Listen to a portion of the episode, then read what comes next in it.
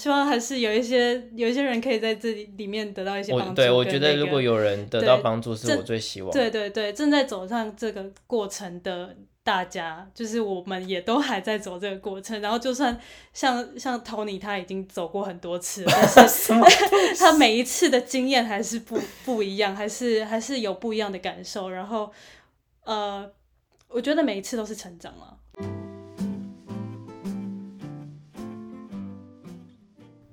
一部电影就像一道料理，今天的你想要吃什么呢？欢迎来到电影食堂，我是 Tony。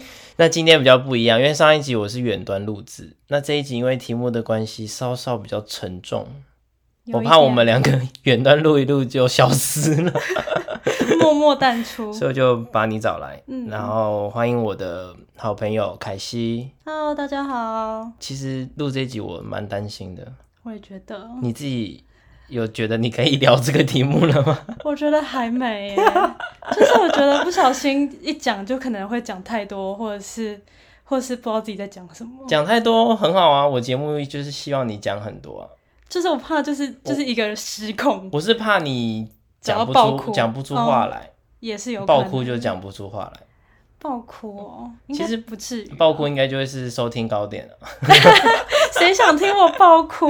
就觉得我们很真性情，请把我照片摆在各大平台，顺便增一下油，对不对？对，然后就说这女生在我节目上爆哭，看谁想带回家珍惜。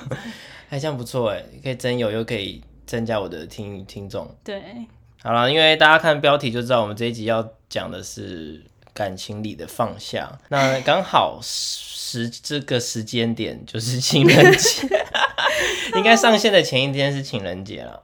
哦，这么快，对，所以刚好这个题目很适合分享给那些一样处于单身的朋友，因为我跟凯西最近都刚结束，刚结束一段恋情，嗯，对，然后最近刚好也有一部电影上映，重映应该算重映，对，然后它也是一个没有那么甜蜜的片，因为它也是在处理失恋后的情绪的一部作品，是，大家应该多少有听过，叫做《王牌冤家》。嗯，那这部片的片名的争议，大家你那时候有觉得这个片名很瞎吗？不会，呃，你说中文片名？对啊，我没有想过任何连结耶。其实我也没有想太多，可是因为在那个影迷圈，大家对于这个片名都非常的讨厌，甚至会希望他赶快重新证明，但没有，嗯他就一直沿用到现在。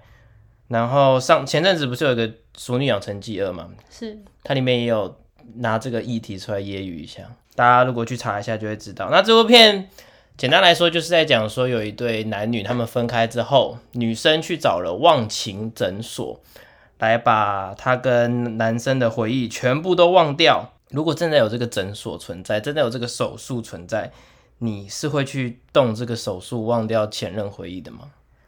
我最近重新看了这部片，然后因为刚结束一段感情嘛，然后当下其实真的有蛮想去做这件事情的。可是我就觉得，如果你只是删掉回忆，但是他生理上的痛还在呢，然后你感受得到那个痛跟那个不开心的感觉，但是但是你没有那个记忆，会有一种不知道自己在悲伤什么，对我觉得会是会有一段彷徨的那个磨合期、过渡期。对，我觉得那个身体的记忆是没有办法抹去的。哦，对，那宁愿知道自己在痛什么比较好吗？我我不确定。其实我那时候一直觉得会去选择忘记或删除的人，其实这个态度有一点消极，因为你也知道我个性比较乐观积极，所以这个 干嘛偷笑？乐观积极，我超级不同意。你不可以拿我最近的状态，最近就是这条那个疗伤期啊，嗯就是特别的状况不一样。我给人的印象就是乐观、开朗、活泼、温柔、体贴、帅气、幽默、风趣所以我那时候就觉得这是一个消极的做法，怎么可以这样？你就是要拥抱你的伤痛，然后去继续感受啊。哦，你觉得删除就只是逃避而已？对啊，哦，而且很多人会因为像我们两个前阵有讨论嘛，很多人会因为之前恋情的不顺利，然后就会开始害怕去爱，或者是怕受伤。对。可是像这个，我也跟你说，我其实很不认同这样子的想法，对，因为我觉得如果你因为害怕，然后可能绑手绑脚、扭扭捏捏，嗯，那对于你这一任就下一任的对象也不公平，然后你可能也没有表现最好或是最佳的状态去面对这个感情，这样他的结果也不一定会好，或者是也会让你有更多的遗憾。如果他走向不好的结果的话，对因为你就会觉得，你当时的你不是最佳状态，也没有拿出最好的自己啊。对，就好像没有没有在这个人面前呈现出完整的你之前，就已经被那个太害怕的那个自己给给挡住，对啊，可是你还是会害怕。还是会害怕。可是我觉得这都是一个过程诶，就是当你失去一段关系之后，然后你可能一开始会害怕，然后一段时间过后，我觉得听起来虽然很像 bullshit，然后大家都会说就是就是时间过了就会好了，或者等到下一个人或者什么更好的。但是我觉得就是一个过程，是你当下会害怕，但是有一天你应该就是会遇到一个，就算你害怕，但是还是想要想要尝试的那个那个那个人，让你愿意改变以前害怕的想法。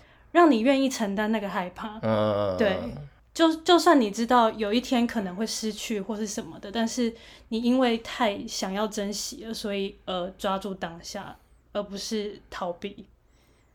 你有看过《以你的名字呼唤我》吗？没有，就是他经历了那个男主角就经历了一段痛彻心扉的感情，有可能是他的初恋，因为他就是伤得很重，是然后他最后就是很难过，他爸爸就来安慰他。他爸爸的那段话就是有对我来说是全片的精华了，就爸爸跟他说，就是不要因为受过伤就不再让自己去感受，因为我觉得我们人每个人很特别，或者是很多想法都是靠这些伤痛的感受来的，就是你从慢慢生活中的。无论是悲伤的或者是快乐的，你都是因为有真切的去感受他们，才会变成现在的自己。嗯，我觉得有有一些更多的感受会让你自己整个人更有层次。但你现在就是害怕感受啊。我觉得以我来说，就是我个人啦，不像一般人的话，我自己的感受是多很多的，所以我会想要试着去平衡一下，不要有那么多的感受。比如说，我快乐的时候、开心的时候就是极度的开心，然后悲伤的时候是极度的悲伤。所以以我自己个人来说，我不知道你或者是其他人，但是以我来说的话，我希望这些感受能够不要那么极端。因为你现在是很极端的，对，因为在那个王牌冤家里面，其实他要去消除记忆的那个手术，那个过程，我觉得其实也蛮煎熬的，因为你必须先收集你跟他所有的回忆，然后会在那个仪器前用那些回忆让你去用那些物品让你去回忆你们的蓝图，然后再用从那个记忆的图里面去一一删除嘛。那个手术的过程是这样，好像是在你要忘记之前，你要先全部想起来。对。可是我觉得 你在看那些东西的时候，就已经很痛苦了啊、对啊，那那你会选择长痛还是短痛？就是 就像我觉得，就像你说的，就是嗯如果我忘记了这个记忆，可是我身体还是有一种痛感，但我无从找出那个痛感的来源，会增加另外一番痛。我反而知道我的伤痛是什么，然后我想办法去跟它共存，或者是习惯它的存在。我觉得这样可以才才是比较长久的方嗯式。好，那因为其实很多失恋的电影都一定会有这个桥段，就是要把家里跟他的回忆全部都丢掉。嗯，你是分手的时候会把跟他有关的东西全部打包的人吗？我不太会。所以他在你的书桌上就在书桌上，在你的衣书柜上就在书柜上。对，但是我可能会先把它藏起来，我不会把它丢掉。哦，所以你是会收在一个盒子里面，对对对，你知道我就是巨蟹座，但是不会丢。掉。对，我也是不会丢掉的人，但是我也会把它收起来。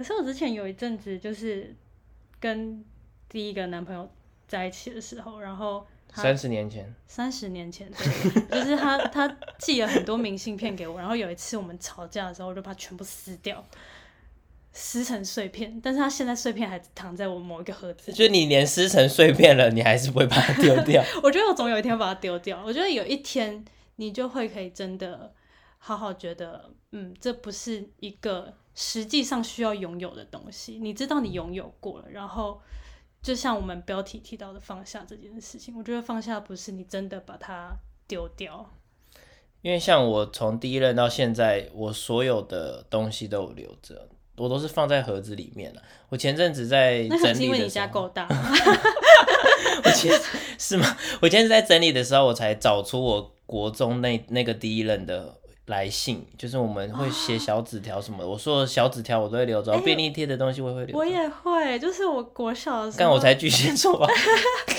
哎、可是因为哦，我知道你可能不常搬家，我太常搬家，就是哦太常搬家的人后来就会。慢慢一个一个丢掉。，对，因为那些东西就是垃圾。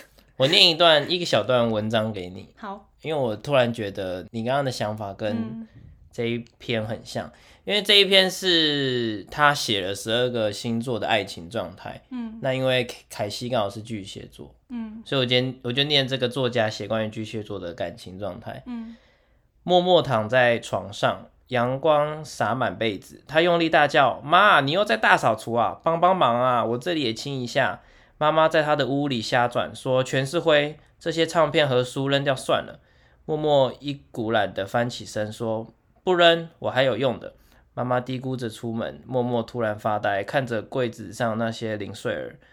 总有一首歌是我们都喜欢的，总有一本书是我们都喜欢的，总有一段时间我们是彼此喜欢的，总有一些喜欢在一段时间之后是怎样都来不及的，总有些东西对你毫无价值，可是一直舍不得扔的。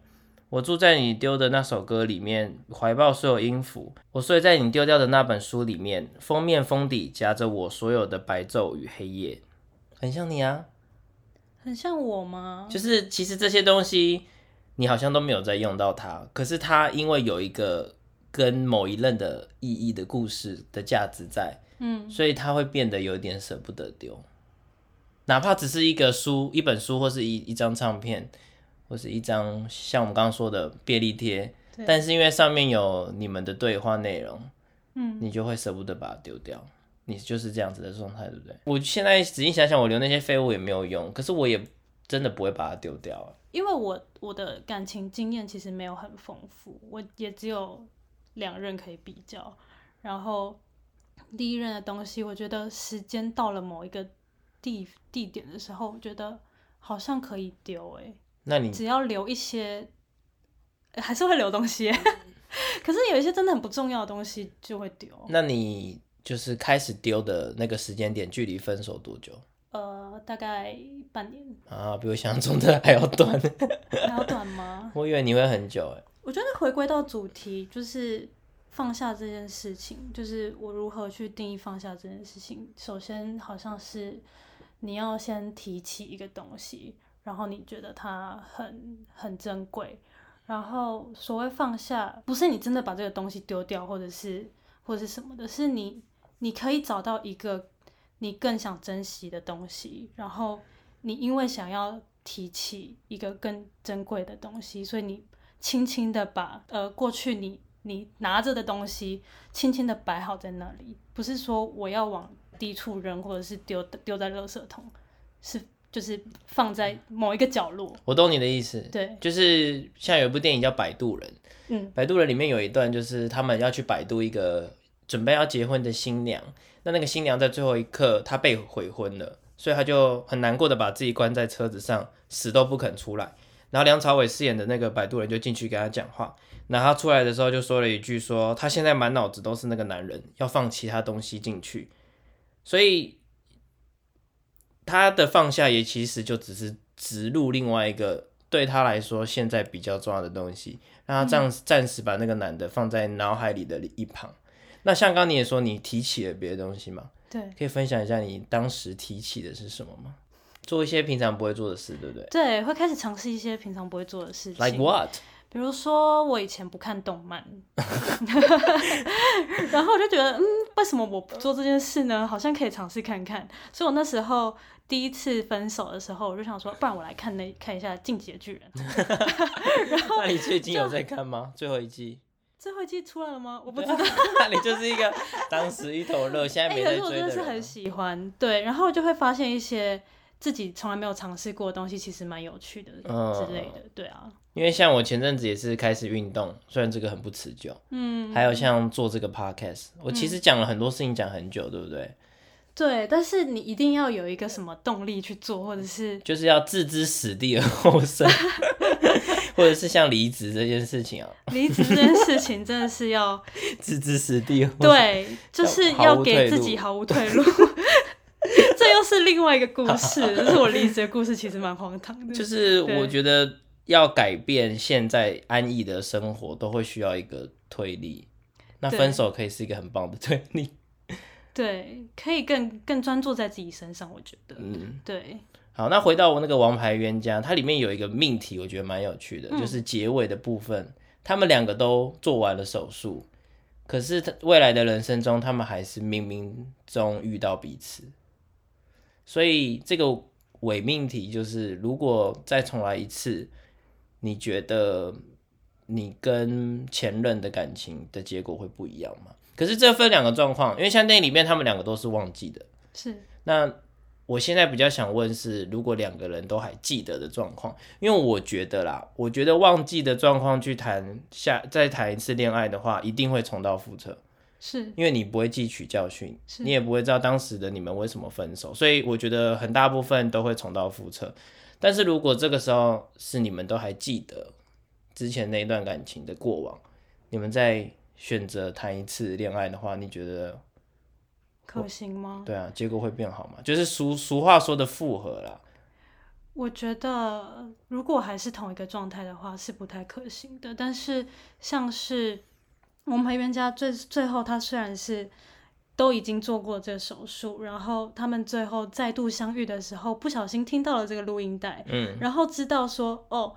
他们现在很吸引彼此，但是某一天，总有一天，你会发现他不好的地方，他的缺点，你不喜欢他的地方，可能他他很无聊，他很什么之类的，但是他们在那当下还是愿意愿意，呃，虽然听起来很像宿命论，但是我我觉得我还是比较偏相信缘分这件事情。如果缘分把你们带回到就是重新相遇，我觉得。哦、我觉得一定会有不一样的地方，不会一定是重蹈覆辙。就像是他们他们在结尾的时候，虽然已经知道说哦，我知道你的缺点是什么，我知道我们可能会遇到什么问题，但是就是因为我们知道了，就是如果如果我在跟前任复合，就是因为我们知道了，然后我们可以用另外一个心态，或者是更成熟的的的心态来来。继续这段关系的话，我觉得会是一个不不一样的感受。但是如果是完全遗忘的话，那真的就是没有意义。对，所以你也觉得遗忘重蹈覆辙的几率会比较高。对对，因为我我的想法是，如果你们就像你说的缘分嘛，可能你们分手了，经过一段时间，你们又相遇了，而且是在一个可以培养感情的状态之下相遇。，是，而且我觉得我们分开的这段时间，一定互相有各自成长。嗯那呃，虽然我不相信宿命论，但是我又相信缘分。然 后我是相信宿命论的人。相信宿命论，那你永远没有办法透过任何努力改变任何不是不是，我相信的宿命论是我觉得我在这一个期时间点或是这个年龄阶段遇到了这个对象，哦我懂是有意义的。哦，我懂，就是我会觉得每一个相遇都是有意义的，对，可能是让你成为更好的人来遇到下一个。是我的想法是这样。是，所以当呃，不管是谁，上天让你们在另外一个时间点再再次相遇的时候，也有它的道理嗯跟意义吧。嗯，我觉得是。不然对你们就会是分开的两个平行线。而且我觉得，如果两个人相遇又愿意复合的话，那代表你们两个都对过去那段感情抱有遗憾跟不甘心。不然的话，如果有一个人已经死透了，心死透了，就不会再相遇了啊。我觉得就不会再相遇，可能会相遇，可是就不会有复合的念头，因为复合一定是两个人都有意识嘛。所以我觉得这个想要两个人都想要复合的念头，多多少少就是因为两个人都有不甘或遗憾。嗯，因为在我身边也蛮多故事是，可能他们是初恋，嗯然后中间也交过蛮多不同的人，然后最后还是跟第一第一任在一起的这件事情，我相信这段时间他们一定有有不一样不一样的地方，他们才能够在彼此心，不会只是喜欢哦，我只喜欢十年前的那个你，我觉得太不实际了。那你觉得你最近分手的这一任，你一直放不下的原因，干嘛这边笑？是因为遗憾还是不甘心？我还在思考我有没有放不下这件事情。啊？因为你觉得你没有理由放不下，对不对？对，因为你们没有交往，你们没有认识很久，交往很久，没有相处很久，因为你们谈恋爱的那段过程都是远距离居多。是有点不真实。以我来说，因为我就是一个很需要真实接触的肌肤之亲，没有那么肤浅。真实接触只好听点就是肌肤之亲啊。你需要当当面嘛，对，碰触彼此。呃，某方面来说是这样。对了，我也是，啊就是没有办法就像就像我，就像我们这一集本来说可不可以远远距录，我觉得我们没有办法。我觉得是因为这个题目，我怕我们两个很容易就越来越 down。用电话讲的话，那、对像上一集我跟农药弟弟，我就远端录啊，因为他一心只想把我吃掉，好可怕！对，超可怕。他从大学就想吃掉我，凯西可以证明。没有，农药弟弟是农药弟弟是我的好哥哥，我不会这样说他。你觉得他是认真想吃我，哥哥我还是开玩笑的？我觉得他他喜欢看我慌张的样子，没错，惊慌失措的样子。好，那因为关于这件事，我觉得我最近在思考我自己对于我这一任的状态，嗯，然后那时候也好像也是跟农药弟弟聊天，就是私底下讲电话的时候，是就是我们得到一个结论，就是我对这一任放不下，比较多的方面是因为我不甘心。那因为为什么会不甘心呢？因为我就觉得我还没有尽到我所能，然后他就已经要放弃。对我觉得其实感情就像一个马拉松，放弃的人就是已经到终点了嘛，他就结束，他就停止了。可是我还觉得我还没有到终点，我还有一段路我还想要试，想要努力，那这个落差感就会存在于我不甘心。那这个落差越长，我觉得我放下的时间就需要花越久。那个摆渡人里面有一句话，就是你得不到，因为不属于你；放不下，是因为不甘心。我我觉得我以我来说，我是一个从小到大觉得没有任何事情是努力不来的人。就是比如说，我想要考上什么样的学校，我想要得到什么样的人对什么样的关系，或者是我想要得到从父母亲来的什么样的关注，只要我努力，我都可以得到的这件事情。所以以感情来说，我就会觉得我还可以再努力啊，为什么？为什么就这样子结束了？为什么？为什么有事有有一件事情是，就算我再努力也没有办法得到的？但是感情就是两个人的事情，两个人都想要努力才有办法。我以前也是相信爱情可以战胜一切困难的。那是太浪漫的想法。我以前就是这样，以前就是谈恋爱很容易遭，就是遭到父母反对，或是现实的压力，你干嘛？然后那时候我就觉得，只要我们爱彼此，什么困难都可以克服。哇，好浪漫。其实我到现在还有一点点这样，因为我这一任分手的时候，我还是一直告诉他说，只要你还喜欢我，我们就还可以再试试看。但他就觉得这不是喜欢不喜欢的问题了。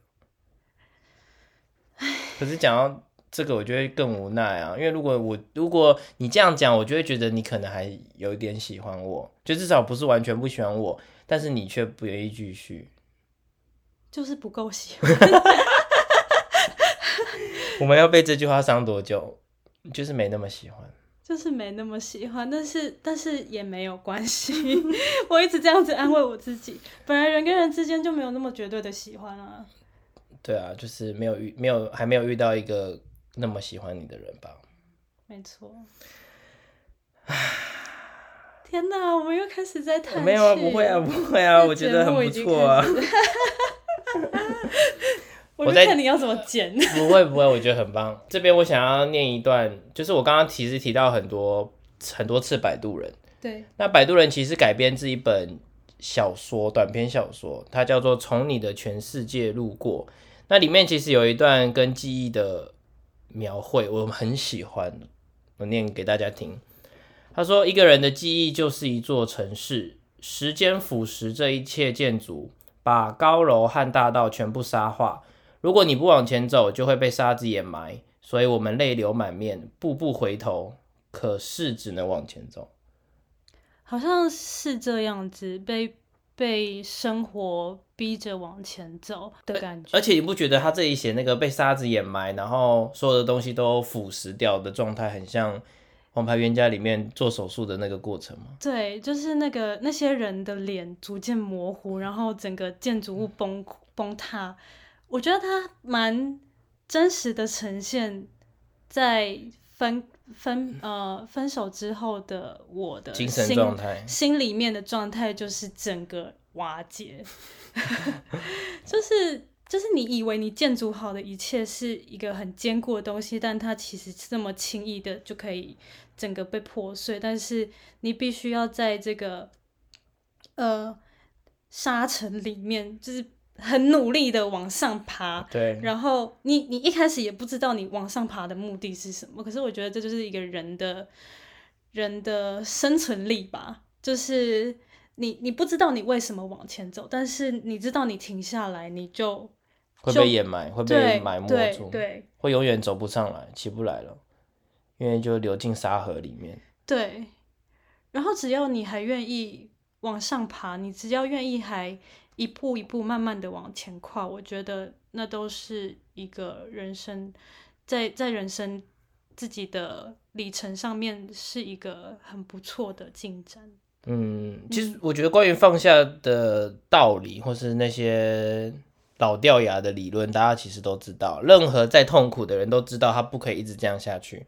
可是我觉得要起来的那一个念头，或是那一步是最难的。对，但是其实只要一决心了，就没有那么难。就没有那么难。就像你赖床，你一起身的那一刻是最困难的。对，对你只要一离开那个床，踏在地板上，其实一切都没有那么困难。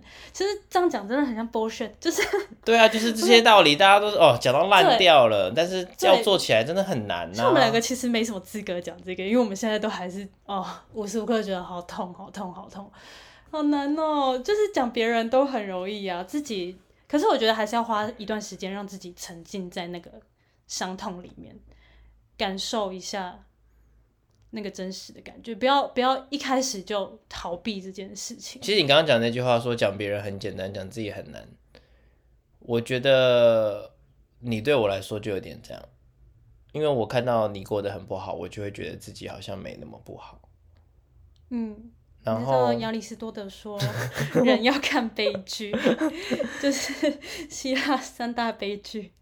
然后因为我有很重朋友，所以我就会觉得你是我的朋友，然后你这么不好，我就是要想办法让你变好。那我自己的问题就显得不那么重要，就有点像摆渡人里面那一群在摆渡别人的人，他们自己心里有很多坎是过不去的，就是任何一个嗯嗯摆渡人也需要别人来摆渡他嗯，的那个状态。你知道摆渡人的意思是什么吗？摆渡人是要摆渡到往生后的世界吗？我不清楚。摆渡人他里面对摆渡人的定义，他说我是个摆渡人，他在岸边落水了，我要把他送到岸的另一边，河的那边会有人等他，不是我，我只是个摆渡人，就有点像是他落水了，然后你要我只是一个帮助他过岸的人，然后另外一边会有另外一个人等他，那个等他的人不会是我，他也不会希望是我在那边等他，有点像是受，对，就有点像是工具人我懂，我懂。你知道我这一任哦，天哪！我要讲这你觉得你就是摆渡人吗？我认为他是我的摆渡人，不是你是他的摆渡人吗？我觉得彼此都是吧，就是可是我觉得你没有，你们没有摆渡到彼此啊，哈，百度到底是什么意思？就是他有把你丢到岸上去吗？没有啊，我觉得，我觉得我在经历过这段感情之后，我自己是有提成长的。就是我在我在分手之后，其实有一段时间很痛苦，然后一度很想要放弃所有我正在努力的一切。但是突然有一个念头让我觉得，其实会不会是这个人的出现，就像是一个摆渡人的存在，他存在在我的人生某一小段时间，然后让我嗯。不再那么消沉下去，不再陷落于自己的沙尘里。然后更更想要了解自己，更想要整理自己，然后用一个更状态更好的自己来遇到别人，不一定是别人，也许我现在在还是在期待是他吗这个人。天啊，被他听到如何是好？但是你觉得你有被他百度到？我不确定。但我觉得摆渡人的另外一个层面就是，他就只是一个帮助他的人。虽然他心里是喜欢对方的，但是他知道对方绝对不会跟他在一起。就是电影里面是 Angelababy 跟陈奕迅的角色，他们两个是这样子的状态。哦，他们彼此都认知自己是摆渡人，是过客。对，就 Angelababy 这个角色很喜欢陈奕迅的角色，他可以为他付出所有，跟拼了老命。但他知道，就是陈奕迅的角色不会喜欢他，但他也甘愿做他的摆渡人的那种那个感觉。好难理解，讲的讲直接一点，我觉得就有点像工具人吧。好痛苦、哦。对，就是一个单恋的工具人。对，你知道我之前有一个算是很好的朋友，然后有一阵子我觉得我好像有点喜欢他，然后我就就什么心心事都可以跟他说啊，然后我就跟他说，哎、我觉得你好像是我的避风港，结果他就跟我说，我不是避风港，我只是转运站，就是我不是你该回到的地方，你只是停在我这里稍微休息一下，这是不是有点像摆渡人的概念？对我觉得这比较像。那你觉得他要喜欢你吗？我觉得我不知道欸，我永远没有办法 理知道对方喜不喜欢我。可是你自己有动心吗？是，我觉得可能摆渡人在某种状况下还是会动心吧，毕竟朝夕相处跟看到彼此最脆弱的一面。可是理性来看，就会觉得你们并不是适合的一对。我觉得当你在成为摆渡某人的摆渡人的时候，要要清晰的是，你喜欢的是这个人，还是你喜欢你自己是一个摆渡人拯救被需要的人，对对好像好像你要拯救他，你要摆渡他，你要把他从河里捞起来是你的任务。然后你喜欢的其实不是这个人本身，而是你完成了这件事情的本身。对，就是如果你看到一个脆弱的人，然后发挥母爱，你觉得他好可怜，然后你好想要好好保护他，但是那其实不是喜欢，而是怜悯。我觉得每一个人都要分得清楚自己是什么样的心境。嗯。对，其实我懂你的意思，因为我就是一个很喜欢被需要感觉的人，对，所以当有人需要我的话时候，我就会觉得自己的价值突然被证明了。是，我喜欢被需要的感觉，可是你要说要跟这个需要我的人在一起，好像又是另外一个问题。嗯，所以我懂你的意思。我觉得要去厘清自己是不是真的，真的是喜欢这个人，嗯或者是你只是想要被需要的感觉。嗯，这件事情是蛮重要的一件事情。那关于放下，还有一一部蛮经典的电影，就叫做《P.S. 我爱你》，它也是小说改编的嘛。你是书有看过？小时候有看过，太久以前了。女主角也是在丈夫过世之后，很长一段时间都没有办法振作起来，一直到她发现丈夫为她准备了一连串的信件惊喜，她才慢慢踏出家门，重新整理自己、打扮自己，然后再出席一些社交场所。因为我觉得我们两个有点在这方面有点像，就是我们好像有点难去享受单身。现在哦，我现在处于一个在整理自己的状态，所以我我认为单身是比较有帮助的，因为因为呃比较能够专注在自己身上。所以可是你有没有有没有享受这件事情？你在整理自己的原因，不就是因为分手吗？我觉得不全然呢，因为我自己有我自己的问题，我自己有自己心理上的议题，这就是另外一件事情。然后，如果因为我还没有把我自己整理好，然后扯上一段关系的话，会让我自己的问题更加复杂，或者是会让我的重心摆错，因为我可能就会太、太着重于在关系上面，那关系上面产生的问题，我可能会想要先去把它解决，反而先忽视自己的问题。对，所以我现在。我不能说我单身很快乐，但是我觉得现在单身让我，呃，有更多时间，或是更多心力去理清自己，对对找回自己。对，找回自己这件事情是我觉得在我人生中蛮蛮重重要的一刻。因为像《P.S. 我爱你》里面的女主角，她其实在找回自己的过程中，还是会一直被她老公的影子绑住，会啊甚至会胆怯要不要去谈下一段关系，去认识新的人。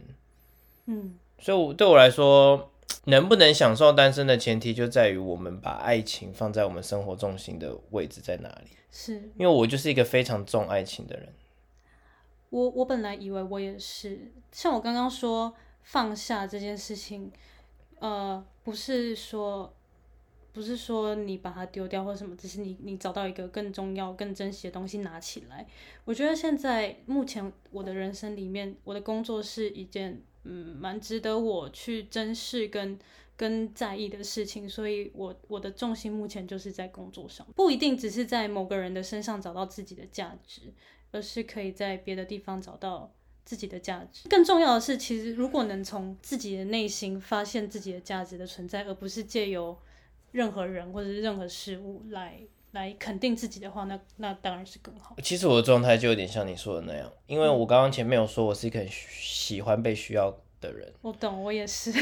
所以当别人需要我，我就会肯定自己的价值。然后，可是我看我刚分手的时候，很多人都说我要学会爱自己，因为我都花太多心力、精神去爱别人，付出给别人。可是我其实一直搞不懂爱自己这句话到底要怎么去实践它。怎么可能会？我也没有不爱自己啊，我也对自己不错啊。然后，可是我他们的意思就是说，我不应该再透过对别人好，然后要把这个爱从他们身上得到。对对，不是说我我多爱自己，我觉得自己很帅、自己很漂亮、自己很辣什么的，而是不再透过别人的回馈来证实自己的价值，不再透过说哦，因为你需要。我常常我觉得我在前两段感情里面常常问的一句话是：你需要我什么？对我好像也问过我这一任这个问题。我说对就是你希望我做一个什么样的男友，或者是希望我在你的生活中扮演什么样的角色？就是我在你心目中是一个怎样的存在？好像我没有从这个人的口中听到一个理由说你存在的必要的时候，我的就会觉得？，我就觉得我好像没有存在的价值价值或意义，但但其实这样好像是很不对的。就不管怎样，有没有另外一个人或者一个事物，你都得找到自己存在的价值跟意义，而且那是必须发自内心的找到。你觉得你人生中最觉得自己发光的时候是什么时候？发光的时候，就是哪一个时段时期的你最喜欢那个状态的自己？我觉得虽然现在还是有点好像是在在依靠某件事情，但是我觉得我还蛮现喜欢我现阶段的自己，是我在工作上的成就。你可以靠自己的力量去生活的状态吗？或者去完成一些工作上的任务这样子？对，那我觉得蛮好的，就是你有投有有真的投入在这个工作中啊。对我真的是蛮喜欢我的工作。因为我觉得我前一段关系的失败，有部分原因跟工作有点关系，就是我既在工作上找不到重心跟自我，反而有一点只是为了在赚钱，呃，我明白。然后我就会把过多的重心放在他身上，那这对他来说就是一个压力。在我第一段关系里面也是这样，就是我的生活已经来到一个非常平稳的状态，然后，然后我又不够喜欢我的工作，上一份工作了，嗯，然后我的你是第一任怕老板听是？我的第一任男友，他在他的生活里面找到了另外一个追求的目标，然后他往那个方向前进的时候，我既羡慕又嫉妒，然后就觉得他已经在往前走了，那我还停留在这里。嗯，对对对对，所以其实我刚刚问你那个问题，如果是问我的话，我的答案可能会是高中、大学玩社团的时候，或是办活动的我，就是我会觉得那个时候的我也很爱我充满自信。对，然后当然那个时候也因为这个自信吸引了不少人啊，但是 就是我 你也参与过那一段岁月啊，这么说好像是哎、我是说高中高中的时候，玩社团玩社团，对，就是在做自己喜欢做的事情的时候。对，就是非常的在那个里面。可是我们现在出社会，某种程度上就没有在做那个时候想做的事啊。嗯，我我是有啦，我是蛮蛮热衷在我的工作里的。那就好啦。那你看，像我，你也知道我喜欢什么嘛，像电影，对，对不对？或者是唱歌表演。嗯，可是我现在，我应该说，我前半年是因为谈了这段感情，然后自己发生一些事之后，我就完全没有在做跟电影相关的事、欸我的粉砖就停了半年。我觉得这样子会是让另一半有压力的来源，也是你抛弃你喜欢的一切，然后丢诸于在他身上，但是他其实不需要那么多。对他没有想要接住我那么多。对，而且你为了他放弃你自己想要的东西，如果如果有一个人为了你，然后他就说哦，我我他可能想要当就是 super star 好了，然后说我不要当 super star，我要窝在你这里，好像会，有压力，对而且我不喜欢，因为我向往的爱情就是我希望我们两个都在各自的领域上是表现很出色的，或者是有一些成绩的。是。我不希望是谁依附在谁身上，我更不希望我的老婆是一个家庭主妇，我超级不希望这样子。没错，对，所以坦白说，那一段那半年，我也我觉得我自己慢慢迷失自己，嗯。然后可能这个迷失就让我希望从他身上得到肯定，哦，所以就会变得有一点变本加厉，因为他也嗯。不需要那么多，然后我给他太多，他就爆炸，所以就这样结束了。嗯，我觉得我第一段关系是这样，但是 第二段关系你们在百度彼此啦，好啦，刚 OK，刚不结论说 就是就百别说度彼了，此摆。渡人，我们是生命中的过客。啊，我你还记得我当时找你谈说要录这一节的时候，我跟你说我的节目调性是什么吗？哈，我跟你讲吧，我失忆 我说我希望我的节目是很欢乐闲聊啊，哦可，是这一集很不适合欢乐闲聊真的，天哪！但是今天讲的内容，你有觉得很扎实吗？就是扎实吗？剖析了自己一番。我其实最近一直都在做这件事情。剖析自己对啊，对啊。好啦，那希望就是就是在收听这个节目的人，如果你也刚好遇到了这样子的问题，我们的经验对你来说有帮助。那如果你还有任何想要听听我们关于这方面的故事跟经验，欢迎私讯电影食堂哦。好，最后我想推荐一本书，嗯，叫做《从你的全世界路过》，就是刚刚提到怕被改编成摆渡人的作品。不过很妙的是，如果你有把这本书翻起来看过，其实摆渡人在这本书里面只占了十页的篇幅，它其他的内容都跟摆渡人没有关系，所以这本书真的很妙。它总共是三十三篇，呃，可以算是独立成文的故事。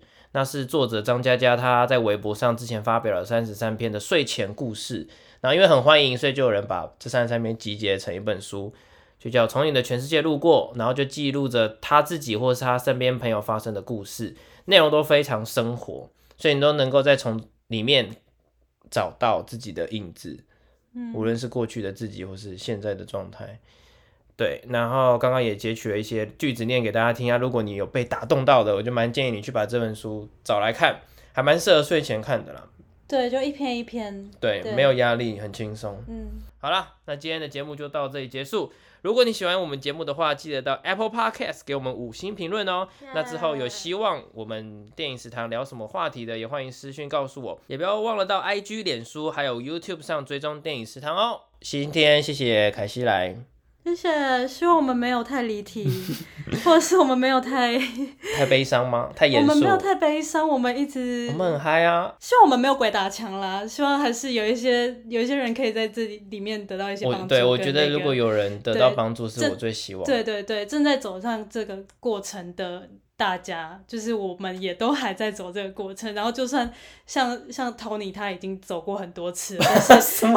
他每一次的经验还是不不一样，还是还是有不一样的感受。然后呃，我觉得每一次都是成长了。你不觉得我每次感受都很真诚吗？可是我只有两次感受，所以 我不太确定。我说我给你的回应，就是我跟你讲我的问题的时候，你不觉得我都是很真诚的在经历这一切，感受这一切当然，吗？当然，我们都是很真诚的人嘛。我只跟真诚的人当朋友。我们我觉得有时候觉得我们太感性，真是给我们的生活带来很多困扰。对，我觉得有有有需要一些就是理性的人来教我们，就是看你有没有一些理性的朋友。所以你希望你的对象是理性的，呃，我不知道哎、你因为你不希望他跟你一起往下沉，但你觉得理性的人接不住你。我不相信有人是理性的。我是念文学的人，我不相信有理性的人这件事情。你觉得他只是表面冷理性？对对，一定有，一定有，心里面一定有一些情绪是他自己没有发现的。